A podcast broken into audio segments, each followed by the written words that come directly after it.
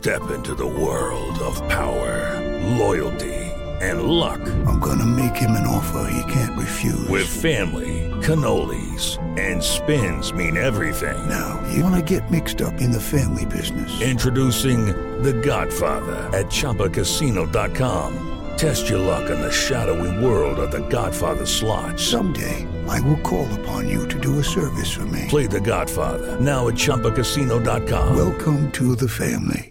No purchase necessary. VGW Group. Void where prohibited by law. 18 plus. Terms and conditions apply. Siete en punto, panorama informativo 88.9, información que sirve. Yo soy Alejandro Villalbazo en el Twitter, arroba Villalbazo13. Es jueves 9 de septiembre, Iñaki Manero. Adelante, Iñaki. Muchas gracias, Alex. Vámonos con el panorama COVID. La cifra de casos a nivel mundial es de 222 millones 596 mil 491 personas. Eh, mientras que el número global de fallecimientos por COVID-19, de acuerdo con las cifras que recoge, que concentra la Universidad Johns Hopkins, la recibe de los países que envían información sobre COVID, ya llegó a 4.596.869 personas. Tras advertir que COVID-19 representa un grave riesgo para las mujeres embarazadas, la directora de la Organización Panamericana de la Salud, Carissa Etienne, instó a los países a dar prioridad a la vacunación de este grupo en América Latina y en el Caribe. ¿Cómo van los números de la pandemia en México? Los tiene Moni Barrera. En las últimas 24 horas, México sumó 15.876 nuevos contagios de coronavirus para dar un total de 3.465.171 casos confirmados y 879 fallecimientos más en un día, con un acumulado de 265.420 muertes por COVID-19. La Secretaría de Salud informó que la curva epidémica bajó a menos de 23% con 97.611 casos de COVID y la ocupación nacional hospitalaria en camas generales se ubicó en 44% mientras que en terapia intensiva en 40%. En 889 Noticias, Mónica Barrera.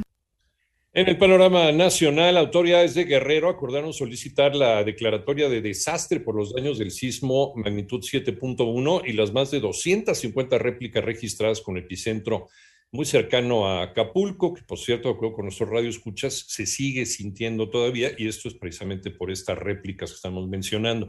Por otro lado, el secretario de Hacienda, Rogelio Ramírez de la O, entregó a la Cámara de Diputados el paquete económico 2022. Se estima que el Producto Interno Bruto de México crezca un 4.1% y hay 800 mil millones de pesos destinados para la adquisición de vacunas contra COVID-19, medicamentos, contratación de personal de salud y mejoras en los servicios médicos. Y los jueces, dos jueces mexicanos investigados por el Poder Judicial de la Federación, fueron suspendidos por supuestamente llevar años violando a trabajadoras, según reveló el presidente de la Suprema Corte de Justicia de la Nación, Arturo Saldívar. Los empresarios siguen siendo víctimas de la delincuencia en México. Toño Aranda. La extorsión a empresarios en México creció 58% de 2017 a 2019, de acuerdo con datos de la organización México Evalúa, que detalló también que la cifra negra de empresarios que no denuncian alcanza el 99%. Durante una mesa de trabajo sobre el tema, Román Lecour, coordinador del Programa de Seguridad y Reducción de la Violencia en México Evalúa, explicó que en el periodo que abarca de 2017 a 2019, de cada 10.000 empresas, 1.821 fueron extorsionadas la extorsión para las empresas es un delito normalizado. Lo que se puede medir nos muestra que en 2020 en el país hubo 912 mil extorsiones a empresas. De cada 10 mil empresas, 1.821 fueron extorsionadas. México Evalúa detalló que el pago de las extorsiones costó a las víctimas 6.942 millones de pesos. Para 88.9 Noticias, Antonio Aranda.